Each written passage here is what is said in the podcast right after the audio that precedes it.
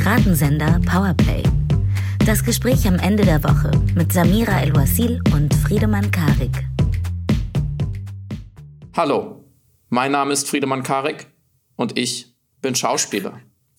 Seit fast einem Jahr übe ich an der Rolle meines Lebens. Pseudo-intellektueller Sidekick, eine der größten Realsatirikerinnen unserer Zeit. Doch ich habe Angst.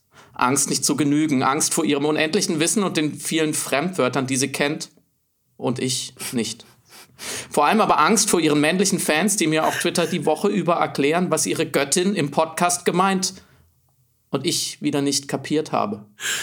Deshalb bitte ich dich, liebe Samira El-Uasil, heute wieder, lass mich dein Untertan sein in dieser neuen, alles dichtmachenden Episode von Piratensender Powerplay. Herzlich willkommen. Ich, es ist ein Zitat, aber ich meine es auch genauso. Ich habe Angst. ja, vielen Dank für diese fantastische Performance. Hörte ich da ein bisschen Ironie, gar Parodie raus? Hast du versucht, Stilmittel zu benutzen, um auf die Schwachsinnigkeit bestimmter Inhalte aufmerksam zu machen? Das werden wir gleich herausfinden. Meine liebe Freundin, ich würde doch in einer Situation wie dieser, in einer Jahrhundertkrise, in einer Pandemie, äh, bei einem tödlichen Virus niemals solche doppeldeutigen Stilmittel benutzen. Du kennst Ja, das würden wirklich auch nur Anfänger machen und äh, Trottel. Ähm, während alle alles dicht machen wollen, ist er natürlich ein Dichter. Während alle eine Schicht machen sollten, ist er der Schlichter. Willkommen beim Podcast Gericht mit dem Gesicht für Geschichten, dem Berichterstatter Friedemann Karik. Oh, vielen Dank, vielen Dank. Man sollte aus dir einen eigenen Hashtag machen. So schön sagst du das am Anfang immer. Samira startet oder so. Vielen Dank, herzlich willkommen und ich glaube, wir müssen heute mit ähm, mehreren Ankündigungen starten mhm. und dann natürlich wie immer so ein bisschen den Überblick, worüber wir heute reden. Es gibt nämlich Dinge, die am Anfang wichtig sind. Mir ist als allererstes wichtig, die beste Nachricht der Woche erstmal nochmal anzubringen, nämlich, weißt du, welches globale Power-Unternehmen wohl insolvent ist, Samira? Nee. Rate mal. Mm, mm. Wer könnte es sein? Ich gar nicht. Ich sag's ich dir. Ich sag's dir. Und ich freue mich schon die ganze Woche drauf. Es ist Augustus Intelligence. Oh mein Gott! Ja, tatsächlich. ja, gut. Wunderbar. Leider keine peinlichen Fotos mehr auf Korsika für irgendwelchen Yachten, keine Lobby-Anmaßung. Nichts. Es ist einfach, das Soufflé ist in sich zusammengefallen.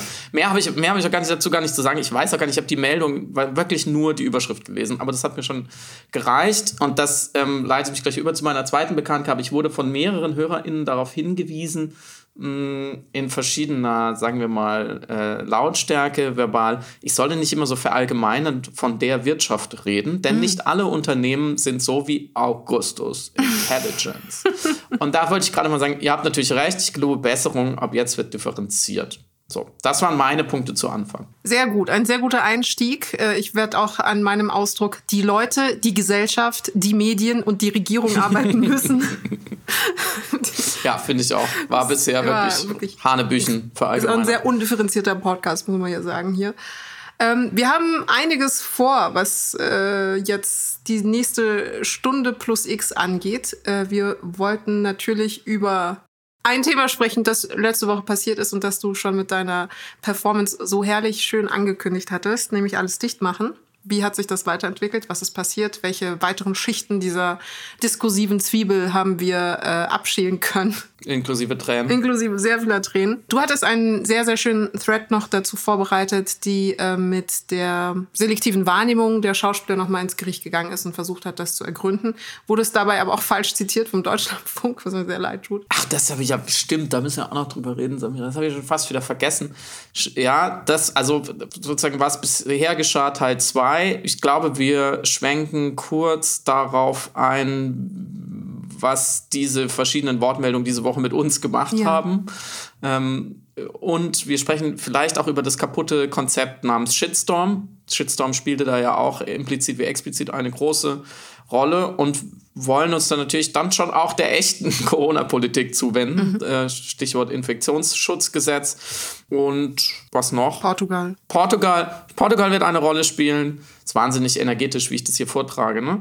Ähm, ja, da, ja, da, ja, da, bla, bla, bla. Es wird total toll. Schön, dass ihr da seid. Und am Schluss möchte ich, weil es ja auch, es geht ja auch um gute Nachrichten immer hier. Wir wollen natürlich noch, noch äh, gebührend bedenken und kurz besprechen, ähm, was das äh, großartige ähm, deutsche jetzt fällt mir gerade nicht an, Bundesverfassungsgericht ähm, heute geurteilt hat in Sachen Klimaschutzgesetz, dass das nämlich zumindest in Teilen nicht so richtig verfassungsrechtlich ist, was so viel sei vorweggenommen, eine ziemliche Ohrfeige für die letzten Jahrzehnte deutscher Klimapolitik war und zwar auch zu Recht.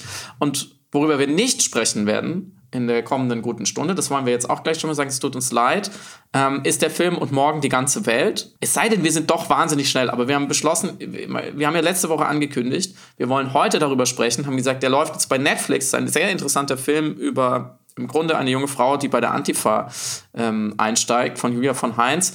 Vielleicht schaffen wir es heute noch fünf Minuten drüber zu sprechen. Wenn nicht, dann nächste Woche. Seid bitte nicht traurig, aber die Nachrichtenlage, die gibt es her, dass wir eine Stunde über andere Dinge sprechen. Richtig? Genau. Es wird nämlich jetzt auch sehr kleinteilig und dafür möchte ich mich schon vorab entschuldigen. Uh, ist immer, wenn, Samir, wenn Samira sagt, es wird sehr kleinteilig, ich möchte mich entschuldigen, ist so wie wenn ähm, dieser eine Freund oder diese eine Freundin, die fantastisch kochen kann und man schneidet abends rein und sagt, ah, ich habe überhaupt nichts zu Hause, ich gucke nur mal schnell, was im Kühlschrank ist. Sorry, das habe ich jetzt improvisiert und danach ist es ein opulentes Mahl.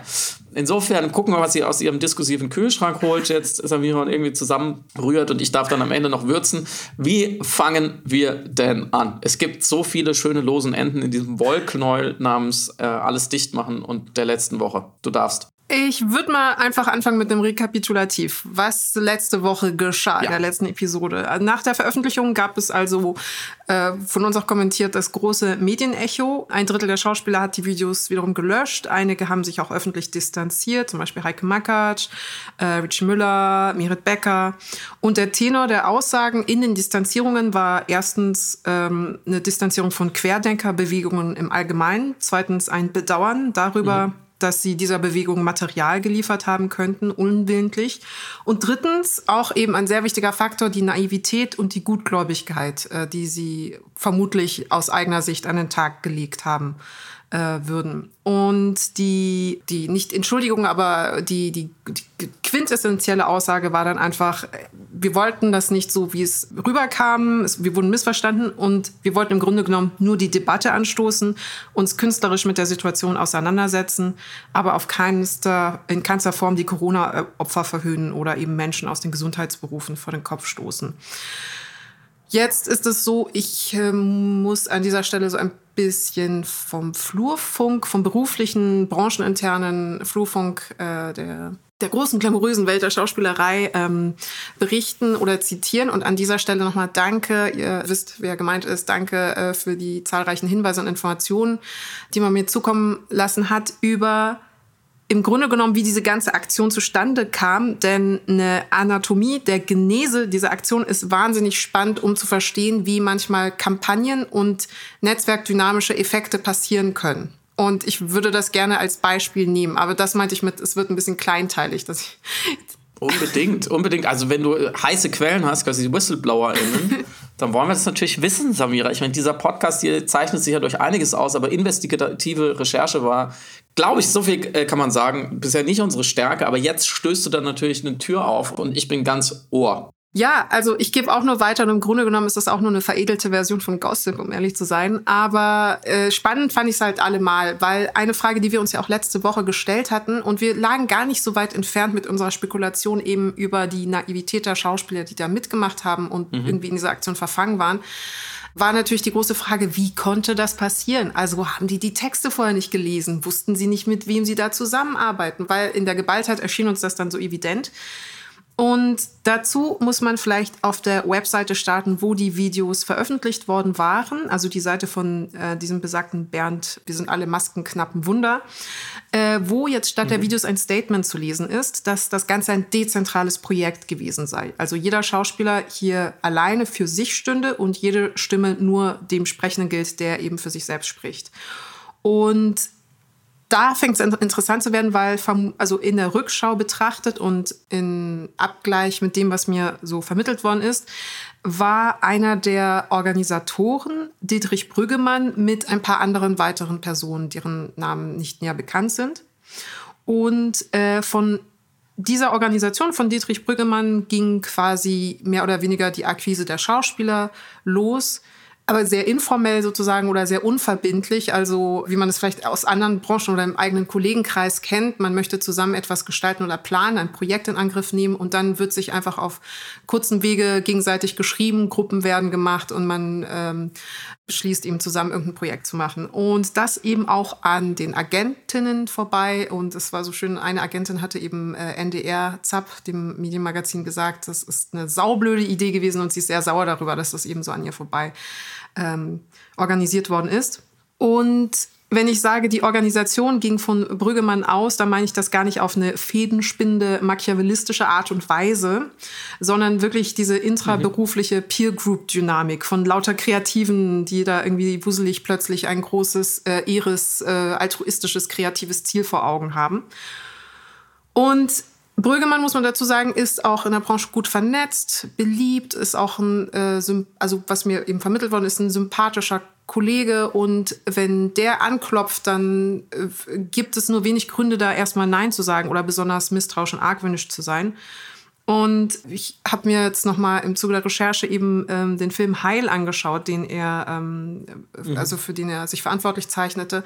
Und es ist auch eine Gesellschaftssatire, die aber auch auf sehr vielen Ebenen agiert und versucht irgendwie zu oszillieren und sich sowohl über die Nazis lustig macht, als auch über die Antifa, als auch über Diskurse im Allgemeinen und die mhm. Politik. Mhm.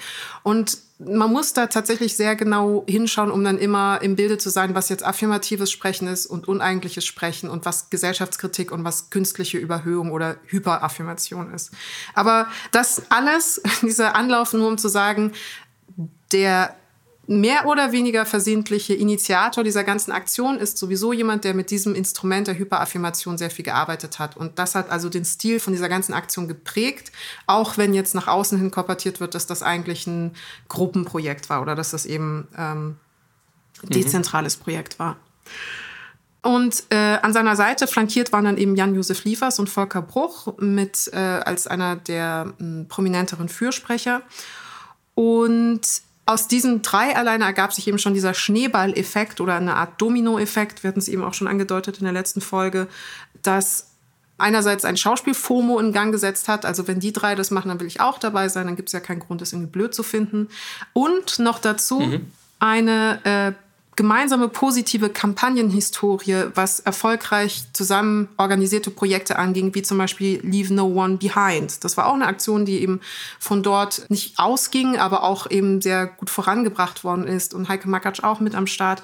Und die Leute einte auch klimaaktivistische Bestrebungen, die sie auch schon in Kampagnenform, in Social-Media-Form zusammen irgendwie organisiert ähm, hatten. Und mhm auf Grundlage oder auf Fundament einer gemeinsamen positiven Erfahrung, was die Kampagnade sozusagen anging, gab es auch in diesem Moment, auch bei dieser fünften, sechsten Anfrage eben erstmal keinen Grund für die Schauspieler da besonders investigativ plötzlich zu werden und zu schauen, wo, was für Songs hat Brüggemann irgendwann veröffentlicht oder wie ist da seine politische Positionierung oder so.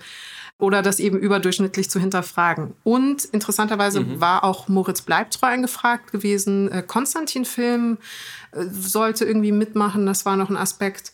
Also das ist, da wird es ein bisschen äh, so äh, Hören sagen, aber ähm, die dann eben davon zurückgetreten waren oder auch den Leuten dann abgeraten hatten, teilzunehmen. Mhm. Genau. Und jetzt noch kurz zur Akquise. Das ist nämlich sehr interessant. Ähm, die Schauspieler haben eine E-Mail bekommen. Und vielleicht, vielleicht sollten wir aus der E-Mail so zwei, drei Sätze zitieren, weil das Wording sehr interessant ist. Ähm, Stichwort Unbedingt. Propaganda. Ähm, die E-Mail kommt in einer Art pamphletartigen Anfrage, daher aber auch gleichzeitig natürlich dieses mobilisierende, aktivistische, hey, wir sollten jetzt mal was machen. Ein wichtiger Aspekt war aber, wir schmeißen unser Werk, unser Kunstwerk final dann in den Diskursraum und danach verhalten wir uns aber gar nicht mehr dazu. Wir kommentieren nicht, wir machen kein Statement, wir geben keine Auskünfte darüber. Wir lassen den Betonklotz, den wir den Leuten einfach auf den Esstisch irgendwie geknallt haben, mal so stehen und für sich wirken.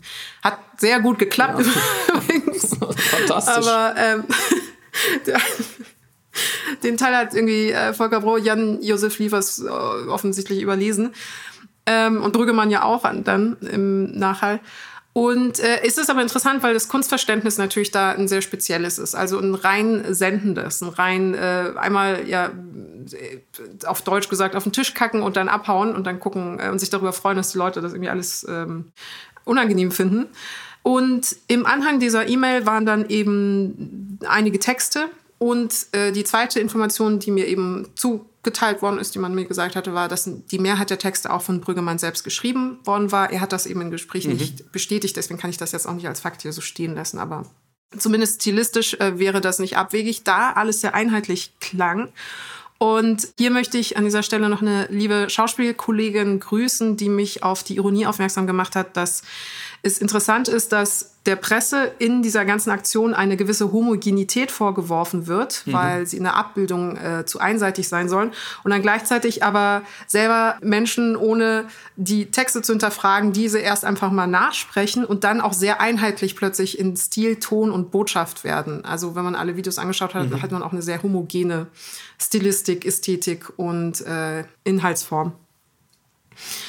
Und dann ging das online. Es ist äh, letzten Donnerstag, vor genau einer Woche, explodiert. Wir hatten Ben Becker als Cameo-Auftritt, äh, in dem Cameo-Auftritt als rauchender, trauriger Clown, der einmal durchs Bild gelatscht ist, um seine Schwester zu verteidigen vor der Bildzeitung.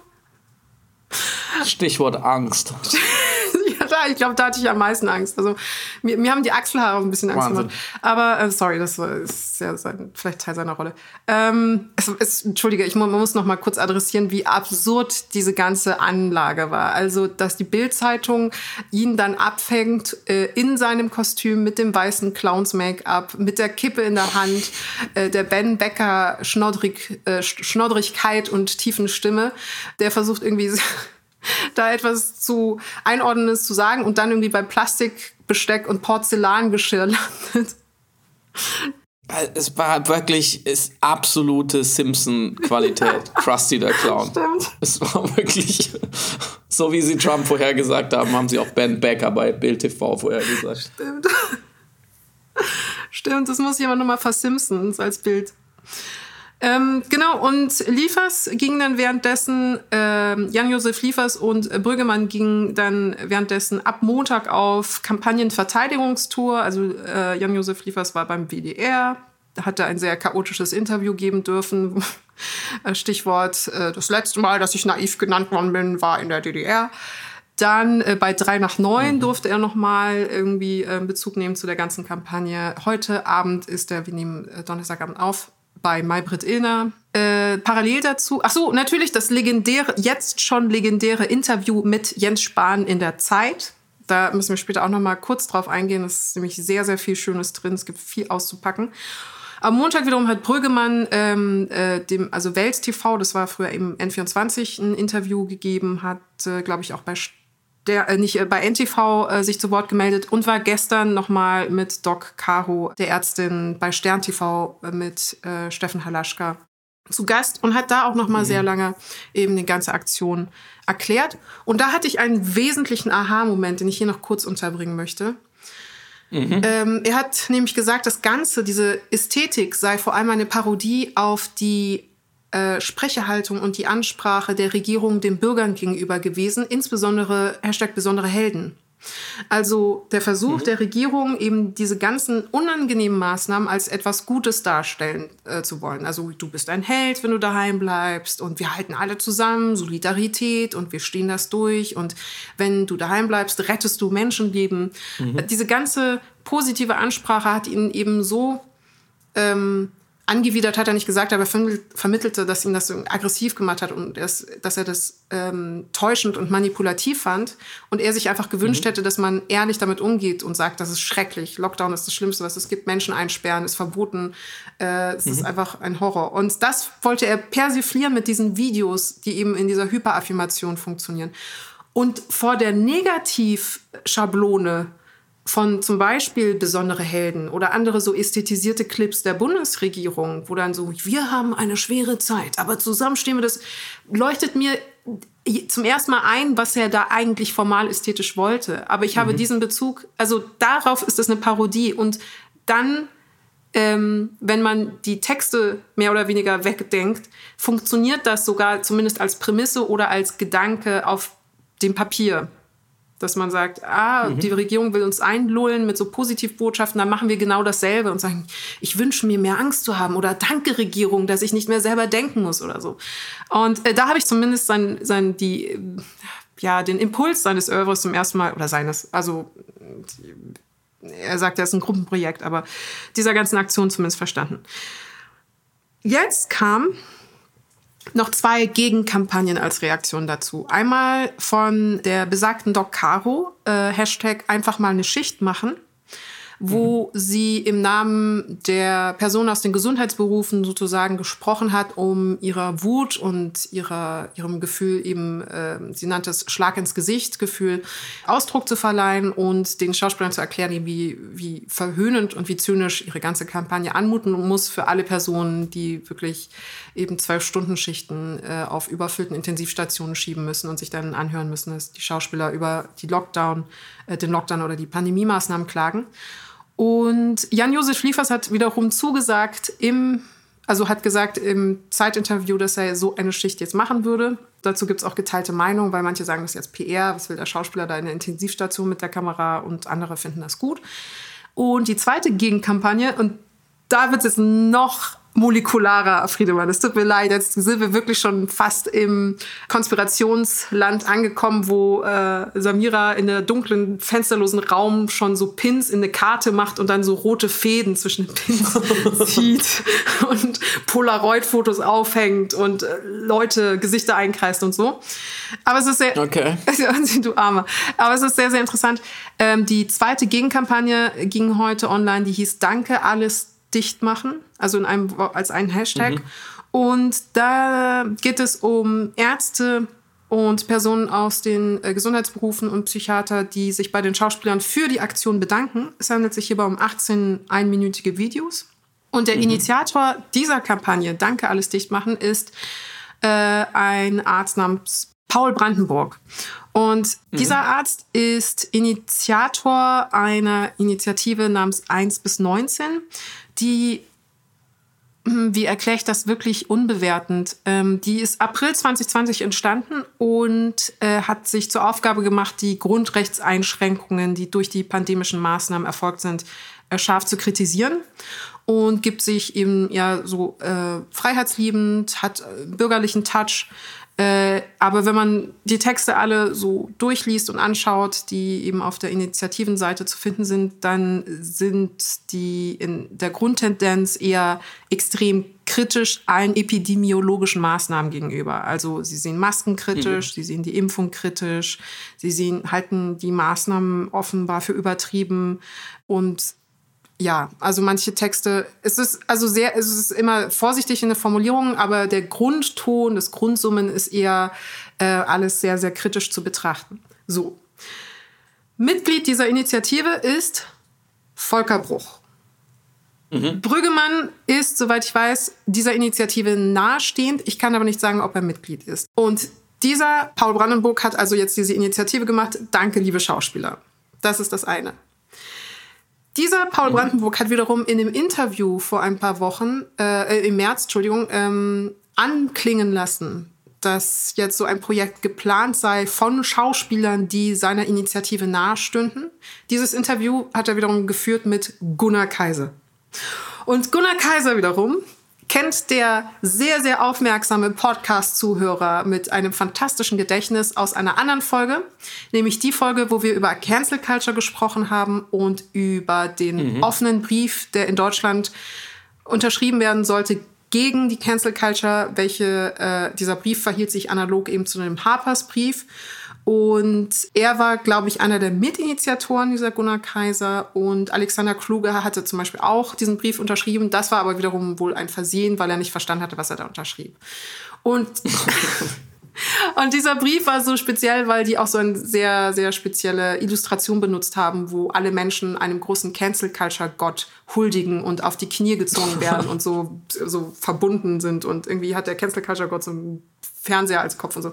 Also wie kann man das, Samira, sag schnell, wie kann man das schnell googeln, weil das, das könnt ihr jetzt alle mal schnell googeln. Dieses Bild ist nämlich wirklich ähm, interessant. Das ist, äh, versucht mal Gunnar Kaiser Cancel Culture oder Alexander Kluge Brief Cancel Culture und dann müsste man ja schnell auf die Kampagnenseite kommen. Aber das Bild ist wirklich von hoher Güte. Es lohnt sich, es lohnt sich. Es lohnt sich.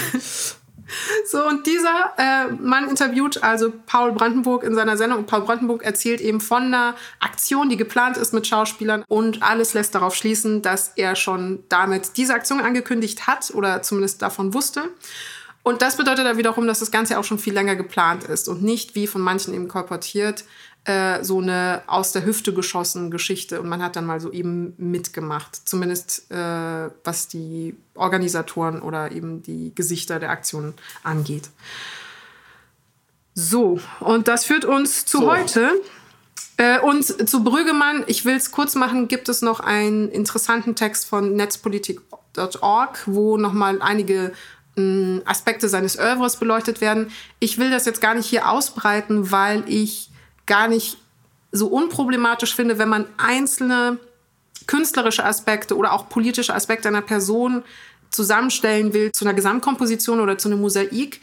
Und wie soll ich sagen, also mir ist im Grunde genommen egal, ob jemand privat auf seinem Balkon Masken verbrennt oder äh, irgendwie, das ist, das ist mir wirklich egal. Aber mir irgendwie nicht. Ich finde, das geht mir zu weit. Das ist doch grober Unfug. In seinem Bad. In sein, soll es in seinem Bad verbrennen. Nicht Okay, okay. So viel würde ich verlangen. Okay, nein, das, äh, das gestehe ich dir zu. Aber was ich meine, also er hat das natürlich nicht gemacht, das war jetzt äh, Hy Hyperbel. Aber äh, was ich meine ist, wenn jemand so einen Protestsong verbrennt, äh, nee, schiebt euch die äh, Maske in den Arsch, den ähm, äh, Dietrich Brüggemann ja geschrieben hatte und der eben von äh, Querdenker, Demonstranten mi- missbraucht wird. Also will ich ihn nicht auf diesen Song festnageln und sagen, ha, du hast einen Protest-Punk-Song geschrieben, der die Zeile schiebt euch die Masken in den Arsch enthält und das beweist, dass du eindeutig ein Querdenker bist, sondern da, das finde ich dann total problematisch. Also wenn wir da anfangen eben. Aber es ist halt interessant vor dem Hintergrund dieser ganzen Geschichte nochmal und die Recherche hat wiederum netzpolitik.org gemacht und es gibt auch eine Aufarbeitung vom Tagesspiegel und Spiegel Plus hatte heute auch noch mal einen Artikel rausgebracht, der das Ganze nachgezeichnet hat. Also diese ganzen Querverbindungen. Aber jetzt seid ihr, herzlichen Glückwunsch, im Bilde über die ganzen Verschränkungen und Machenschaften. Ja, und damit wünschen wir euch ein schönes Wochenende. Macht's gut, bleibt gesund. Wir hören uns nächste Woche wieder. Ja, Samira, oder soll ich Justus Jonas nennen? Das war wirklich Detektivarbeit. Vielen Dank. Mm, Das war, man kann sagen, kleinteilig, aber ähm, das große Bild setzt man ja zusammen aus vielen, vielen kleinen. Insofern vielen Dank ähm, für die sehr tiefgehende Zusammenfassung. Ich muss sagen, alles das hätte nicht passieren müssen. Wir könnten über ganz andere Dinge reden, wenn ich im richtigen Moment geschaltet hätte. Das muss ich nämlich beichten. Ich hatte nämlich vielleicht die Möglichkeit, diese ganze Aktion zu stoppen. Vor, ich kann es nicht mehr genau sagen, vor einigen Wochen oder Monaten kam ich nach Hause von meinem äh, täglichen Auslauf. Ihr wisst, ich treibe sehr viel Sport, ähm, um immer in guter Form diesen Podcast machen zu können. Und äh, vor meiner Haustür in äh, Berlin, ich sage jetzt nicht weiter wo, äh, stand ein Schauspieler ähm, den ich sofort erkannte. Nicht super berühmt, ich sage jetzt auch nicht wer, er tauchte dann nachher auch in dieser Kampagne auf, sonst wäre es nicht interessant. Aber ich habe ihn erkannt aus einem Format, wo ich ihn sehr gern gesehen habe und ähm, er hatte geklingelt, wurde irgendwie nicht reingelassen. Ich habe ihn dann mit reingenommen und habe dann, wir hatten dann einen kurzen Smalltalk, weil er meinte, ja, die hören mich nicht, ich klingel da die ganze Zeit und ich sagte, ja, kein Problem.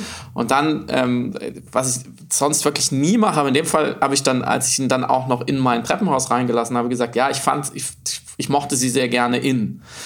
So, und dann hatten wir so, haben wir so kurz äh, gebondet. Und dann äh, musste er in den ersten oder zweiten Stock in eine Wohnung äh, in meinem Haus, von der ich schon lange ahnte, dass sie äh, vermietet wird, äh, also kurzfristig vermietet wird, vielleicht über Airbnb oder so, ähm, und, und nicht langfristig vermietet ist. Und da stand tatsächlich dann einer der Macher, die nachher dann äh, sich dafür auch verantwortlich gezeichnet haben, im Treppenhaus. Und ich habe ihn so halb erkannt. Ja, manchmal so aus dem Augenwinkel war mir noch nicht so klar. Und das ist mir natürlich, als dann diese Videos äh, erschienen und ich diesen Schauspieler sah und diese Namen las und dann auch noch in den Videos durch die Fenster meinen Innenhof erkannte, ähm, da war ich da, da, da war ich wirklich Samira. Ich war lange, ich musste heute eine Stunde meditieren, um mich in den geistigen Zustand zu bringen, das hier zu beichten, weil ich dachte, ich hatte, verstehst du, ich hatte die Möglichkeit in dem Moment, hätte ich einfach sagen sollen, Leute, ich ich hätte gar nicht viel machen müssen. Ich hätte gesagt, Leute, dieser ganze Quatsch mit dem Lotus und diesem, die Kritik perlt ab und ihr müsst dann nachher gar nichts mehr sagen, weil Kunst spricht am besten für sich selbst. Dieser, dieses ganze, dieser ganze Mumpitz, der jetzt in diesem Statement steht. Leute, überlegt euch das. Wenn man 2021 mitten in einer Pandemie, in der größten Krise seit dem Zweiten Weltkrieg in diesem, in diesem Land, äh, ironisch sarkastische Videos äh, veröffentlicht, dann mh, lieber aufpassen. Ähm, das, ist, das war auf jeden Fall meine Schuld und ich hätte es auch deswegen sagen müssen, weil äh, du und ich, wir haben ja auch eine Kampagnenerfahrung. Wir haben ja vor ziemlich genau einem Jahr Hashtag Maske auf auch äh, gestartet. Und wir haben ja auch, ähm, ganz im Ernst, da fängt man an und sucht sich prominente Leute, weil die haben Reichweite, die sich vor eine Kamera setzen und ein vorgeschriebenes Statement ablesen. So, das ist an sich überhaupt nichts Verwerfliches. Mhm. So, wir haben uns halt Leute gesucht, von denen wir wussten, dass sie im Zweifelsfall so schlau sind und so genau lesen, dass sie sagen, ey Friedemann, Samira, was ihr mir da geschickt habt, ist ähm, wirklich richtiger Quatsch, mhm. äh, lasst das mal besser. Oder sie sagen halt, nee, finde ich gut, Masken verstehe ich so. Und das war damals eine, eine, eine quasi eine äh, non-pharmaceutical ähm, Intervention, also eine, eine nicht medizinische Maßnahme, aber die, da muss man ja doppelt vorsichtig sein mit Gesundheitskommunikation. So, so da, da haben tatsächlich auch ein, zwei, ich sage jetzt mal in Anführungsstrichen, Stars oder MultiplikatorInnen, wie ihr es auch nennen wollt, die später in den Videos vorkamen, auch dann nochmal Feedback gegeben und haben gesagt, Friedemann, denkt doch nochmal über den Satz mhm. nach oder Cristiano oder Samira oder zu wem auch immer sie das gesagt haben. Also das muss ja sagen, das ist ja schon erstaunlich. Es liegt vielleicht an der Branche, dass das einfach dann so vorgelesen wird. Ähm, auf diese, diese Art von doch irgendwie explosiven Kommentaren, wo man auch sagt, ja, selbst wenn es alle richtig verstehen, passiert trotzdem was mhm. damit. Ähm, ich finde, das muss man einmal so erwähnen. Das ist die Natur von Kampagnen, dass man das, das muss irgendwie strukturiert sein. Da muss es auch einen oder mehrere Köpfe dahinter geben. Ähm, das ist jetzt, muss jetzt gar nicht so sinister des Evil Mastermind Brückemann oder so, ist jetzt auch übertrieben. Ähm, und drittens, glaube ich, was man jetzt über den Stand der Debatte sagen kann, ähm, dass wenn so eine Debatte erstmal ein Metastadium erreicht hat, wo es dann wieder, wo dann wieder sehr viel moralisiert wird und, und mit Normen gearbeitet wird und darf man das, sollte man das, kann man das gerade machen, dann wird es eben sehr tribalistisch, das wissen wir alle, und dann ist es natürlich auch schwer, und das wiederum werfe ich keinem der Beteiligten vor, dann komplett zurückzurudern. Ja. Das wäre übermenschliche Reflexionsfähigkeit und äh, Stil und Grandezza. Jetzt zu sagen, als Initiator und inhaltlich wie stilistisch Verantwortlicher, okay Leute, tut mir leid, war blöd. Äh, ich äh, gehe mich mal schämen. Dass natürlich jetzt der Point of No Return längst erreicht ist, ist gar keine Frage. Und deswegen finde ich es gut, was du gesagt hast. Man muss jetzt nicht alles aus, aus der ganzen Geschichte rauszerren und sagen, da hat er aber noch das getötet. So, deswegen versuchen wir uns da zu beherrschen. Ich finde, was man Jan-Josef Sliefers auf jeden Fall im Nachgang noch vorwerfen muss, ganz explizit, ist, dass er in diesem Zeitinterview, in dem Doppelinterview mit Jens Spahn, mhm.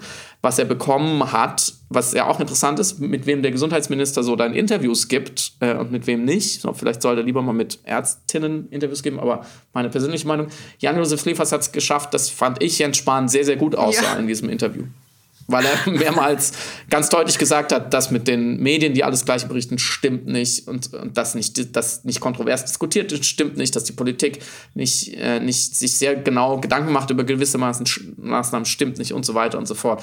Und andererseits eine Stelle, ähm, die wir, glaube ich, beide gleich witzig auf eine Art wie ärgerlich fanden, war, dass Jan-Josef Schliefers erklärt hat, er ist ja in diese ganze Situation, in, diese, in diesen ganzen mentalen Status, ja, in diesen Aggregatzustand psychologischer Art, dass man jetzt was machen muss mit diesen Videos, ist er ja nur gerutscht, weil er über Monate zu viel Medien über Corona konsumiert hat, um dann irgendwann, glaube ich, an Weihnachten zu sagen, ne, nach dieser Medienbulimie, jetzt setze ich mich auf Medienradikaldiät, jetzt lese ich gar nichts mhm. mehr. Und das ärgert mich tatsächlich mit jeder Minute mehr, weil ich, ich finde, das ist so eine privilegierte Anmaßung. Was glaubt er denn, wie es den anderen Menschen im Land geht und ging? Also da müssen wir jetzt gar nicht wieder, ach ja, die Armen und die Schwachen. Ich, ja, ich bin auch privilegiert, aber ich habe auch oft schlecht geschlafen. Verdammt nochmal. Ich habe mich auch eine Weile vielleicht eher zu viel als zu wenig informiert. Ich habe auch Dinge mit mir herumgetragen, politische Entscheidungen, Unklarheiten, äh, medizinische äh, äh Ambivalenzen, das hat mir auch nicht immer gut getan. Und bin ich ausgeflippt? Mache ich irgendwelche doppeldeutigen Videos? Maße ich mir deshalb so eine Kampagne an? Also da hätte ich ja, da hätte ich ja 17 Mal Hashtag Maske aufmachen mhm. können. Also was man mit der Firepower alles hätte hinkriegen können und mit diesem Drang, sich irgendwie zu äußern, parallel laufen ja auch echt gute Initiativen zugunsten, zugunsten von jetzt gerade finanziell notleidenden Theaterschaffenden zum Beispiel. Also man hätte man ja im eigenen Saft mal gucken können, wem geht's denn wirklich schlecht?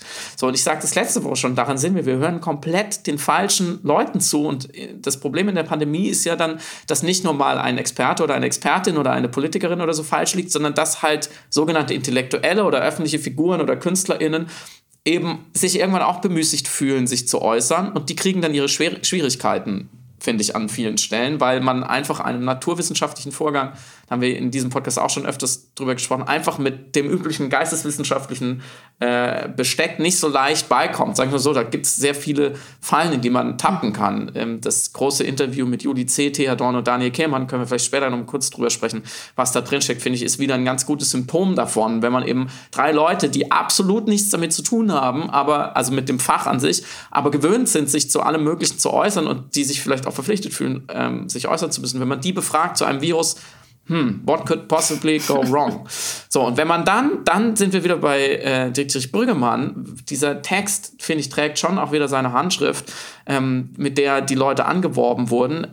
Nochmal kurz zitiert, die Kritik, die darin steckt, darf das Publikum sich selber auspacken. Ja. Kann sein, dass dann irgendwer Shitstorm machen will, aber warum genau? Wir sind doch einfach nur dafür. Jegliche Kritik läuft an uns ab wie Wasser am Lotusblatt. Zitat Ende. Das muss man vielleicht noch mal kurz auf sich wirken lassen. Was für ein präpotenter Scheißdreck, ehrlich gesagt, das schon im Angang ist.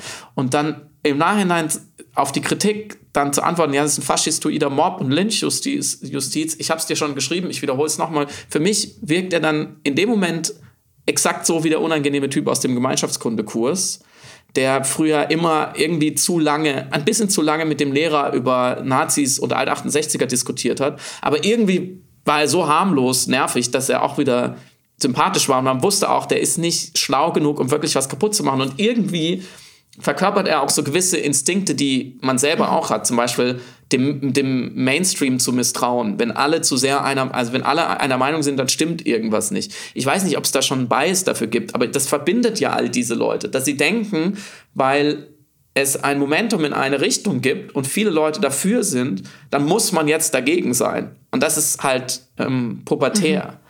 Und wenn man dann auch noch anfängt, Gegenwind und Kritik als Bestätigung zu zählen und eben der Shitstorm, ja, den, von dem vorher schon die Rede war, im Vorhinein, dann sozusagen als Bestätigung zu nehmen dafür, ja, wir haben ja einen neuralgischen Punkt getroffen, wie, ähm, wie glaube ich, Jan-Josef Liefers es genannt hat, woraufhin Jens Spahn gesagt hat, ja, einen neuralgischen Punkt, nämlich beim Pflegepersonal. Ja.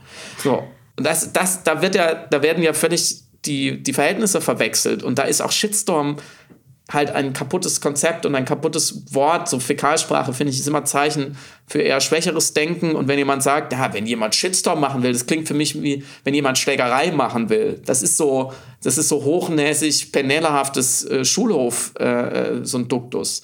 Na, was bedeutet das eigentlich, so ein Shitstorm? Müsste man sich ja eigentlich mal fragen, was, was heißt das denn? Nämlich, dass ich massenhaft Kritik bekomme und ob die Kritik berechtigt ist oder nicht, steckt da ja noch nicht drin und vor allem, dass immer, immer, immer, immer ein bestimmter Prozentsatz der Kritik, ob es jetzt ein, fünf oder zehn oder 15 Prozent sind, zu radikal ist, zu bedrohlich, zu persönlich wird, äh, in Diffamierung abrutscht. Äh, und natürlich kann ich mir vorstellen, Brüggemann liefert, was die für Nachrichten kriegen, das, ist, das sind sie nicht darum zu beneiden. Mhm.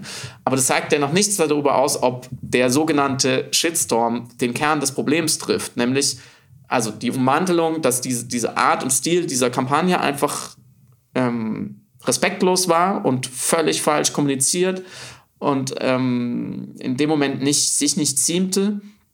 Der Kern der Kritik ist aber ja, dass sie darin aktiv Narrative von Rechtsextremen und Querdenkern reproduzieren. Mhm. Und das kann man ja nicht wegreden, und da sind wir wieder an einer komischen Stelle, dass dann die, die Verteidiger sagen, ja, aber sie sind doch keine Rechtsextremen.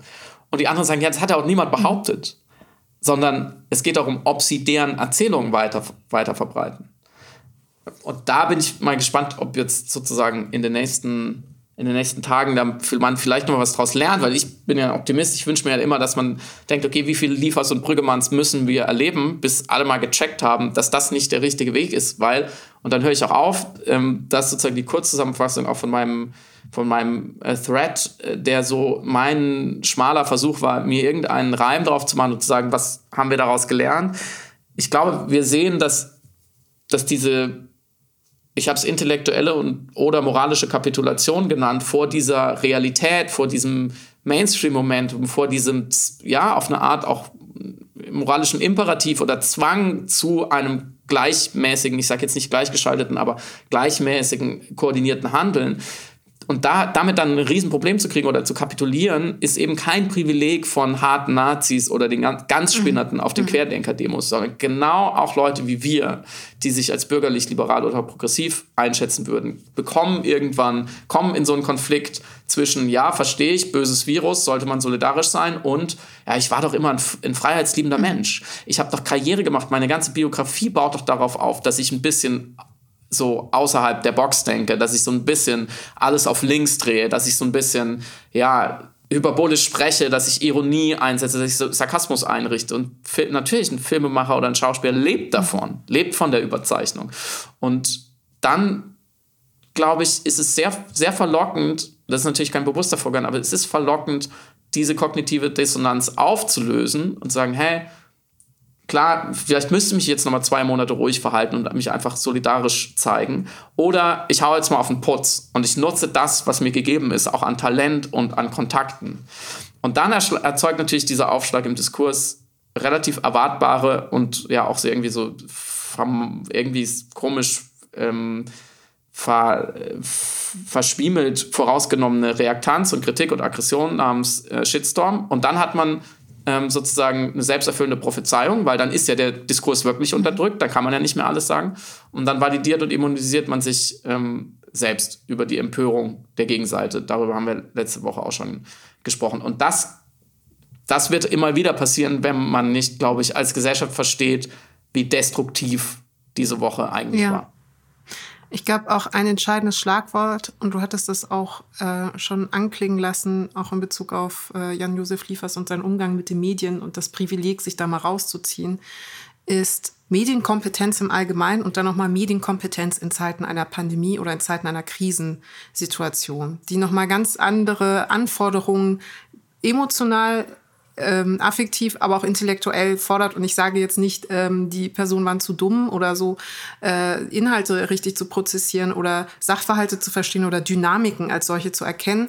Aber Interessant ist ja, wir haben Menschen, die schon von vornherein offensichtlich, also jetzt zum Beispiel eben Jan-Josef Liefers, der das schon im Interview ja erklärt hat, dass er dann das Gefühl hatte, es gab eine gewisse Homogenität in der Presse und eine gewisse mhm.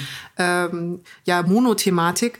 Und er hatte das interessanterweise damit begründet, also er hat sich auch von dem Wort gleichgeschaltet distanziert.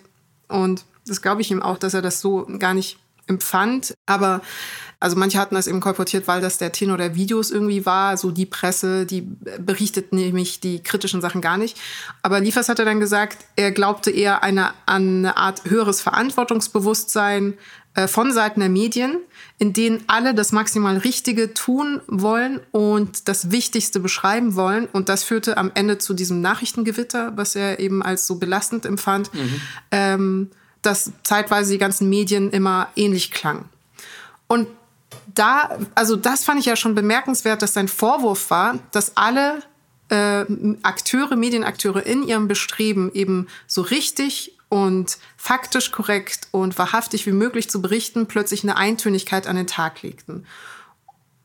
Und diese Eintönigkeit äh, hat, hat, ihn oder diese Monothematik hat ihn gewundert und du hattest es eben angedeutet und hat dann zu so einer Art Protest äh, geführt oder inneren Widerstand. Wenn alle was sagen, dann kann es doch nicht, dann muss es da doch einen Haken oder ein Problem geben. Das ist irgendwie seltsam. Mhm. Und ich fand die Begründung aber so seltsam. Also, weil er ja den Leuten zugesteht, natürlich ja nur Fakten zu ver Also, das ist so, als würdest du allen Menschen, die darüber berichten, dass die Erde rund ist, vorwerfen, dass die Erde, äh, dass sie berichten, alle ein, mit einer Stimme, die Erde ist rund, äh, weil dann ja nicht stattfinden ja. würde, dass die Erde flach ist. Und dein Vorwurf ist, ja, ihr wollt natürlich ja auch nur verantwortungsbewusst während einer Krise Berichterstattung, das verstehe ich ja auch, und ihr wollt nur die Wahrheit ab.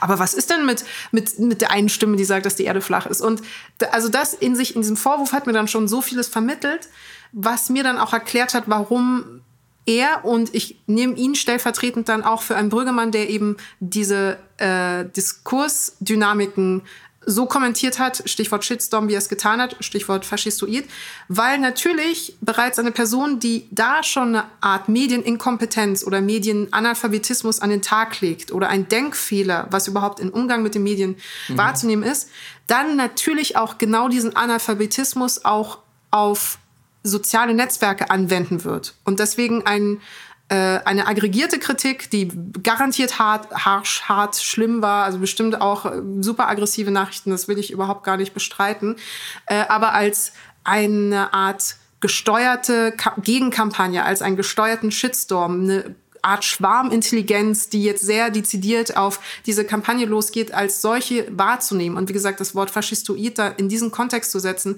was für mich noch viel seltsamer ist, weil genau das eigentlich mhm. der demokratischste Effekt einer eines sozialen Mediums ist, eines natürlich kapitalistisch organisierten sozialen Mediums, das davon lebt, dass die Leute eklig zueinander sind, klar, algorithmisiert und, und äh, Webseiten, Aufenthaltsdauer und so weiter. Aber nichtsdestotrotz äh, jeder Person die Möglichkeit gibt, sich zu beschweren. Also schlussendlich auch Ausübung ihrer Meinungsfreiheit an den Tag zu legen. Und in dieser kollektiven Geballtheit dann aber zu denken, das ist ein klassischer Shitstorm, der zum äh, Auftrag hat, so, der überhaupt ein Bewusstsein hat oder der einen Auftrag hat oder der ein, eine Art mhm. Kopf hat, einen Kopf der Hydra sozusagen, ähm, mich jetzt fertig zu machen oder das Projekt niederzumachen, zeigt mir eben schon sehr viel Unverständnis will ich es nicht nennen, aber irgendwie keine sozialmediale Intuition im Umgang mit dem Medium. Und dann sind natürlich auch die, die Schlussfolgerungen sowohl von Brüggemann als auch von Jan-Josef Liefers falsch und erzeugen blinde Flecken und äh, sind auch eine Form von Dunning-Kruger-Effekt. Ähm, dass halt die mediale mhm. Kompetenz fehlt, die eigene mediale Inkompetenz überhaupt wahrzunehmen als solche. und ich möchte aber da an dieser Stelle ähm, ich bin auch bei dir, was das Privileg des Nicht-Durchdrehens, obwohl man Schlafstörungen hat, weil man so viele Nachrichten konsumiert, ähm, beipflichten, beziehungsweise ähm, mein eigenes Beispiel nennen, insofern, als dass ich im November und Dezember sehr, sehr starken, äh, nicht Corona-bedingten oder Covid-bedingten Brain Fog hatte. Also ich hatte tatsächlich mhm. Gehirnnebel.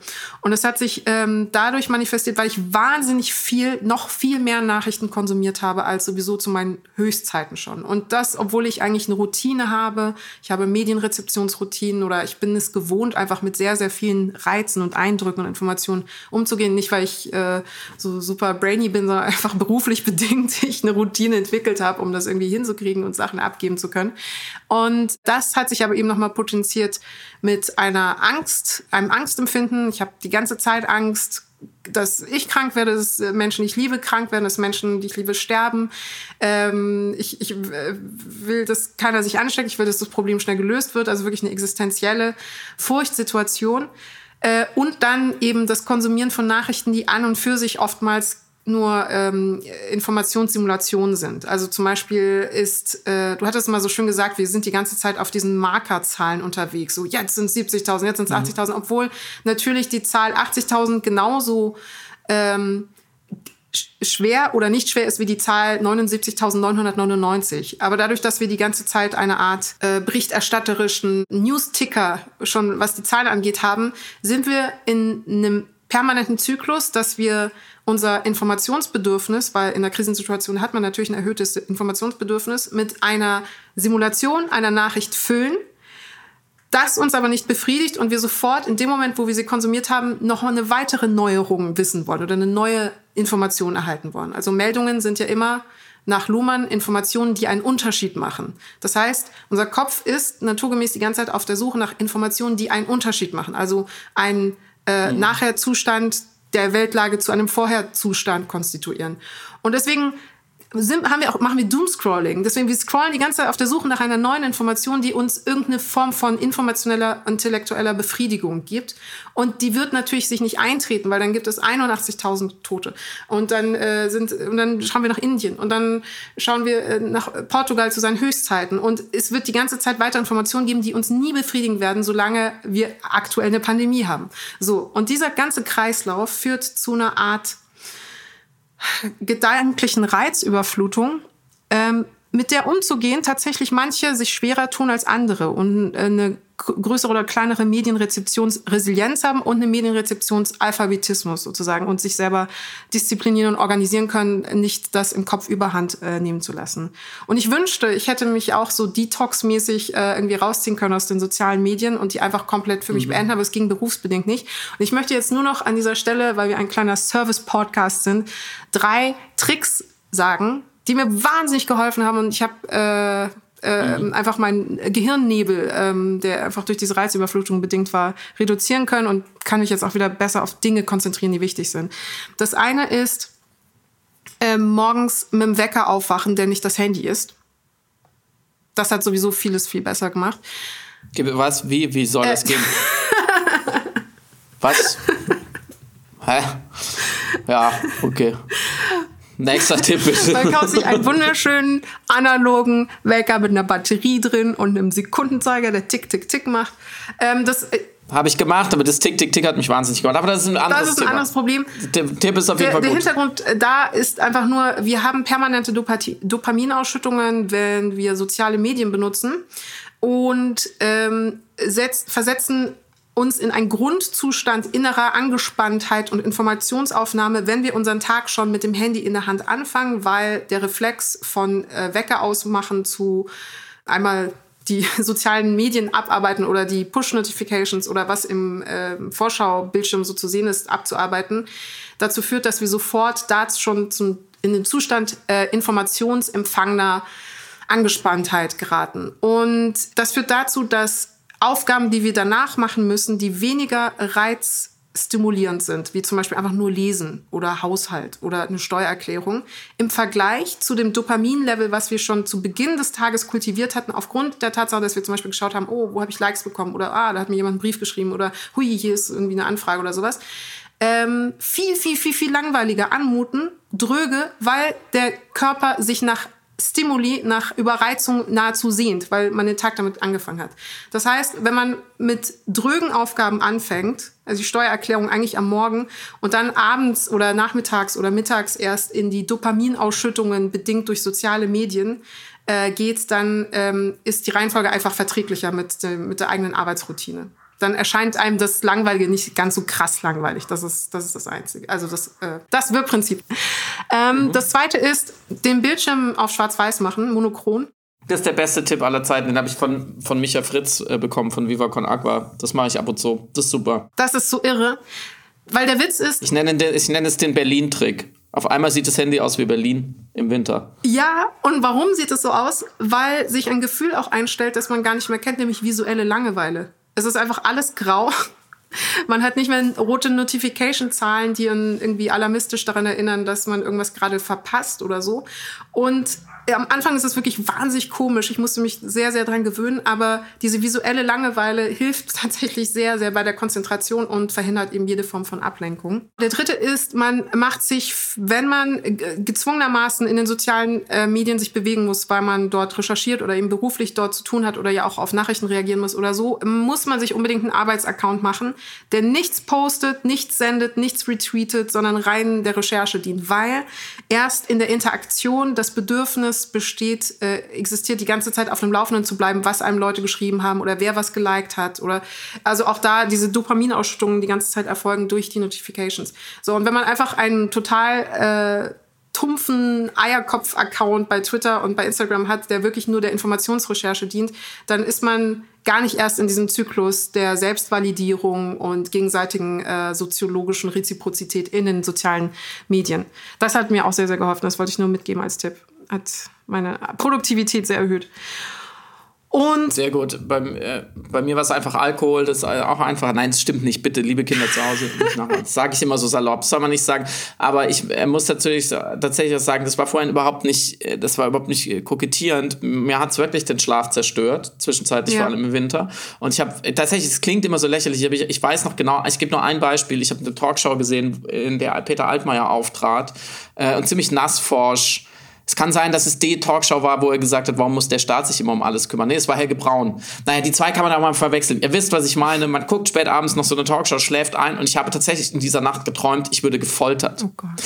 Das hat mein System, glaube ich, so umgesetzt. Also es war nicht so schlimm, die Folge, ich bin dann aufgewacht und so, aber trotzdem, mein System hat, glaube ich, umgesetzt diese, wenn, wenn man so auf der Suche nach kognitiver Selbstwirksamkeit ist, wie du es eben auch beschrieben hast, und so nachrichtensüchtig wird, weil man immer denkt, die nächste Nachricht, die gibt mir diese kognitive Selbstwirksamkeit, ähm, dann fühlt man sich sehr, sehr ohnmächtig. Das ist, der, das ist der eine Punkt. Und ich glaube, das zweite, was ich jetzt in aller Kürze nochmal noch mal einmal ähm, durchdenken würde.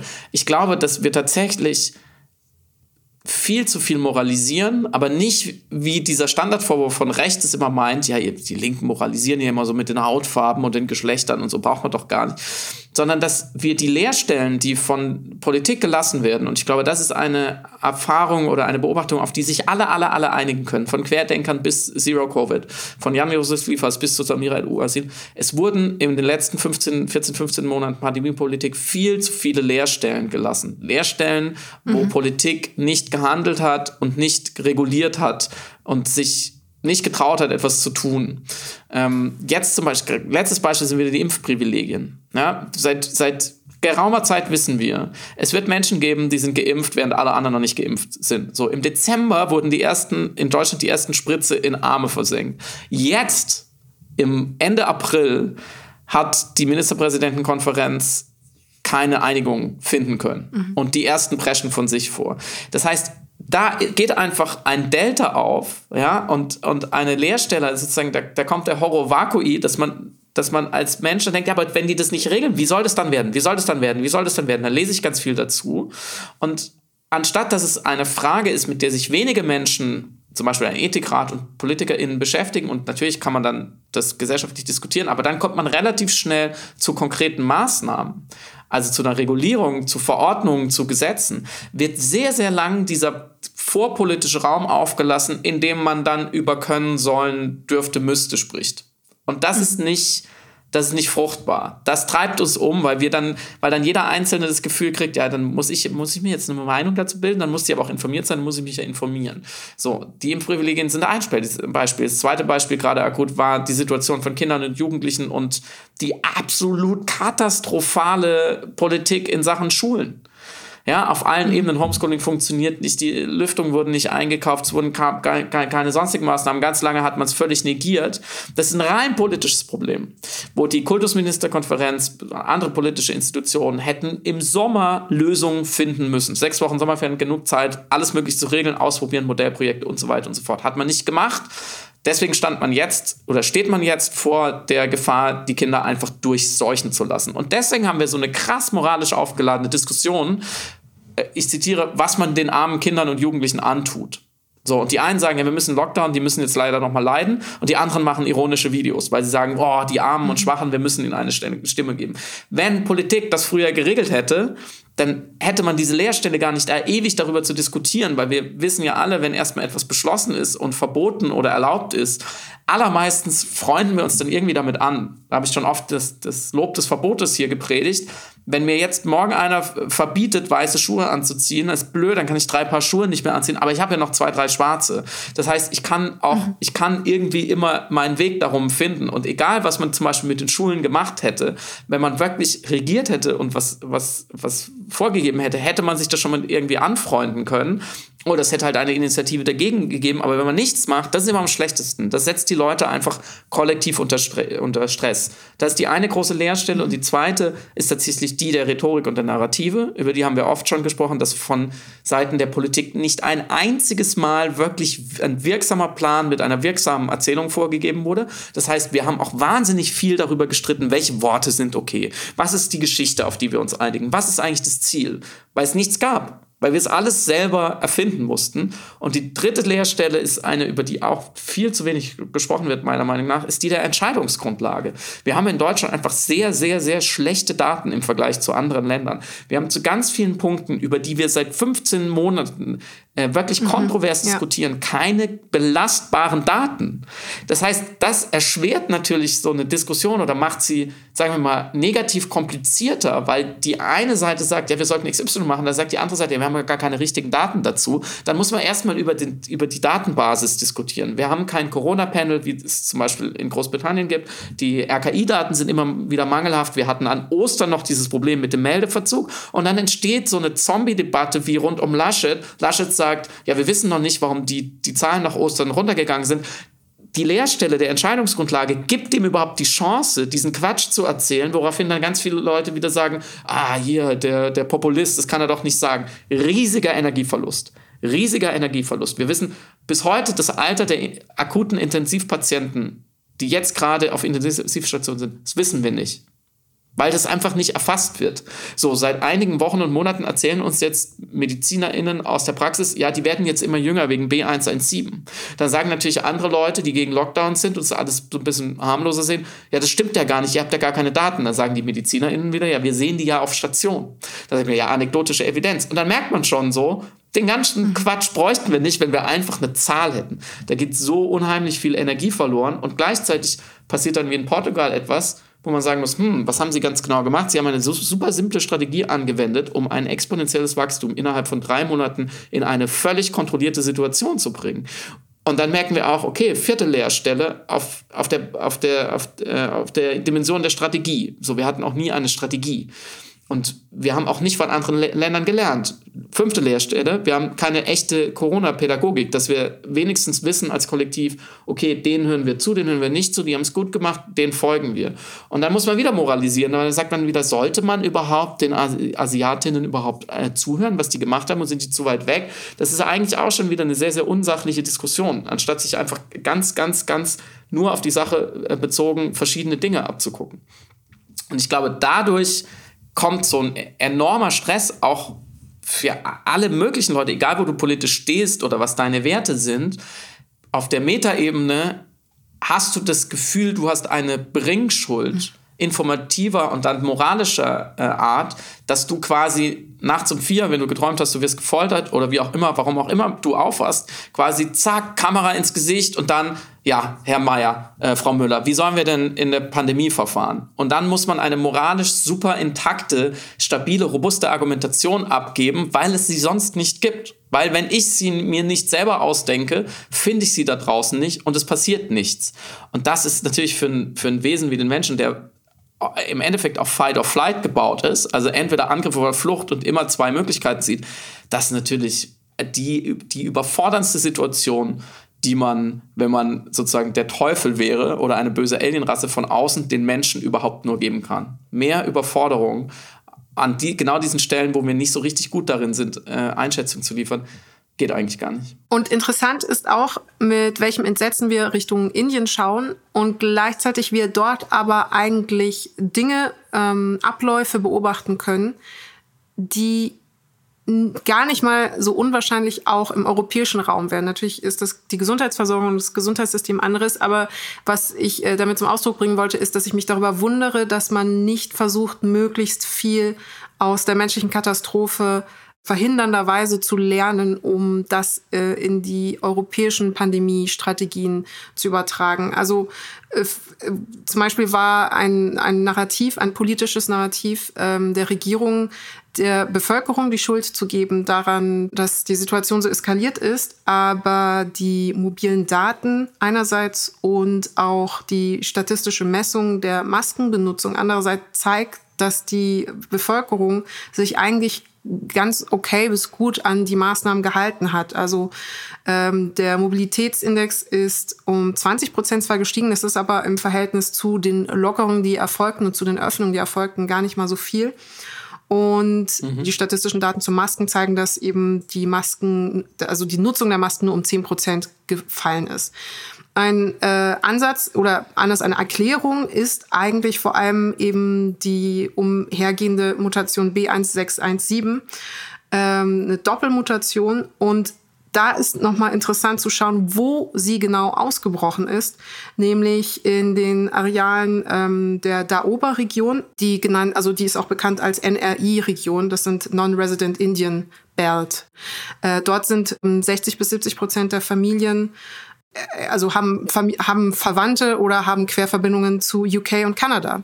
Und äh, eine These ist einfach, dass sich das von dort aus natürlich verbreitet hat. Und wenn man das nochmal als Information hat, und da bin ich eben auch bei dir, dass es so immens wichtig ist, Daten zu haben, Daten zu erheben, zu schauen, wie die Mobilität ist, wie das, ähm, die Mutante sich bewegt im geografischen Raum tatsächlich, um dann eben schlussfolgern zu können, was ist die richtige Maßnahme, was ist die falsche Maßnahme, äh, was ist die effiziente und die wirksame Maßnahme vor allem, dann äh, ist das so, als würden wir in einem dunklen Nebel rumstochern und, und hoffen, dass wir dann irgendwann mal auf Grund treffen oder sowas. Und deswegen war ich auch so schockiert. Wir verlinken auch nochmal diesen sehr guten Text, der eben diese Schwächen und diese Versäumnisse in Bezug auf die mhm. Datenerhebung thematisiert und das auch mit der richtigen Erschütterung und Wut, weil ich auch so, also sind mir auch wirklich wirklich die Haare zu Berge gestanden.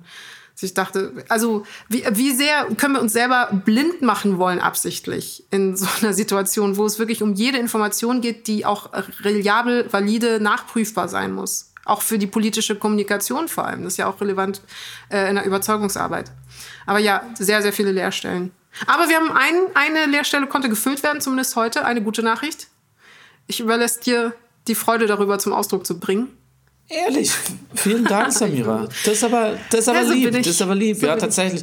Ja, so ist, das, so ist das hier im Podcast. Da wird Solidarität noch gelebt. Und zwar, ihr habt es vielleicht schon mitbekommen, das Klimaschutzgesetz, was die aktuelle Regierung auf den Weg gebracht hat, um mehr oder weniger äh, an der Leitplanke entlang schlitternd doch nicht in den Abgrund äh, der Klimakrise zu fahren und das Pariser Abkommen vielleicht wenigstens mit irgendwelchen äh, Taschenrechnertricks noch einzuhalten, wurde heute vom Bundesverfassungsgericht nach einer Klage ähm, zumindest in Teilen als verfassungswidrig beurteilt. Und das ist äh, ein Grund zur Freude, weil dieses Klimaschutzgesetz niemals, niemals, niemals, niemals als, als wirklich ausreichendes, ausreichende Maßnahmenpaket äh, angesehen werden kann.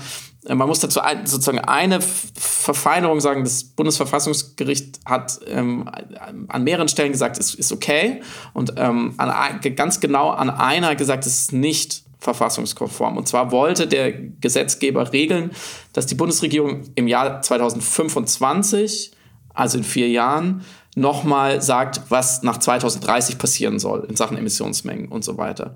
Und da hat jetzt eben das Bundesverfassungsgericht das gesagt, es kann nicht sein, diese Unsicherheit sozusagen, das jetzt nochmal in die Zukunft verschieben, auch diese Entscheidung, sondern sie müssen jetzt schon in diesem Gesetz auch sagen, was soll nach 2030 eigentlich wie eingespart werden, damit man 2040, 2050 wie hinten rauskommt. Mhm. So, damit sich die Menschen und Unternehmen in Deutschland rechtzeitig darauf einstellen können. Das war die Argumentation. Und das Ziel der Klage war, die Beweislast umzudrehen, nämlich zu sagen, eine Regierung muss wenn sie das Klima zerstört durch eine gewisse Politik, durch eine gewisse Wirtschaftsweise, hat sie die juristische Bringschuld zu belegen, warum sie das macht. Mhm. Und nicht andersrum, dass die Bevölkerung oder Aktivistinnen oder auch die Opposition sagt, hier aus den und den Gründen müsst ihr das Klima mehr schützen. So, dem zugrunde liegt natürlich die Vorstellung, dass jeder Bürger, jede Bürgerin dieses Landes oder anderer Länder Recht hat auf eine unversehrte Lebensgrundlage aka Planet. So, und wenn wir den zerstören, dann müssen die, die ihn zerstören und die, die weitere dann daran arbeiten, dass sich daran nichts ändert, beweisen oder belegen, warum das so nötig ist und wie sie aus dem Schlamassel rauskommen. Und es ist ein Satz, den ich sozusagen vielleicht zum Abschluss dieses Podcasts auch zitieren mag, weil er, glaube ich, in seiner Bedeutung eventuell für die nächsten Jahre, Jahrzehnte vielleicht sogar groß gefasst für das Schicksal des Planeten nicht, nicht groß genug sein kann. Und der steht in, in diesem Urteil des Verfassungsgerichtes und der heißt, danach darf nicht einer Generation zugestanden werden, unter vergleichsweise milder Reduktionslast große Teile des CO2-Budgets zu verbrauchen, wenn damit zugleich den nachfolgenden Generationen eine radikale Reduktionslast überlassen und deren Leben umfassenden Freiheitseinbußen ausgesetzt würde.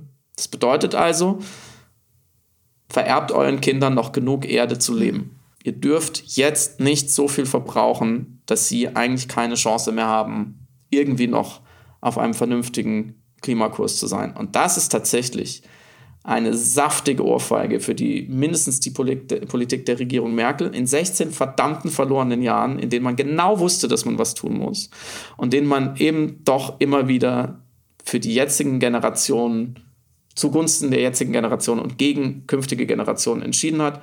Und die Reaktionen auf dieses Urteil waren dementsprechend auch schon wieder ähm, sprechend, wer sich jetzt wie positioniert hat. Ich glaube, ähm, man kann es abkürzen. Das war ein sehr, sehr, sehr, sehr, sehr guter Tag für den Klimaschutz und bei, äh, ich glaube, eine Million Impfungen auch ausnahmsweise mal ein richtig, richtig guter Tag für den Gesundheitsschutz. Das, das perfekte Schlusswort. also heute, Donnerstag. Ich hoffe, die nächsten Tage werden äh, genauso gut, auch für euch. Ganz privat zu Hause. Ähm, bitte startet keine Videoprojekte, ohne alle eure Freunde und Freundinnen zu fragen, ob das eine gute Idee ist. Legt die Texte vor, schickt sie euren alten DeutschlehrerInnen, schickt sie zur Not uns, bevor ihr irgendwas startet, was ihr und wir hinterher bereuen. In diesem Sinne, wunderschönes Wochenende. Ciao. Und habt alle einen guten Schlaf. Bis dann. Tschüss.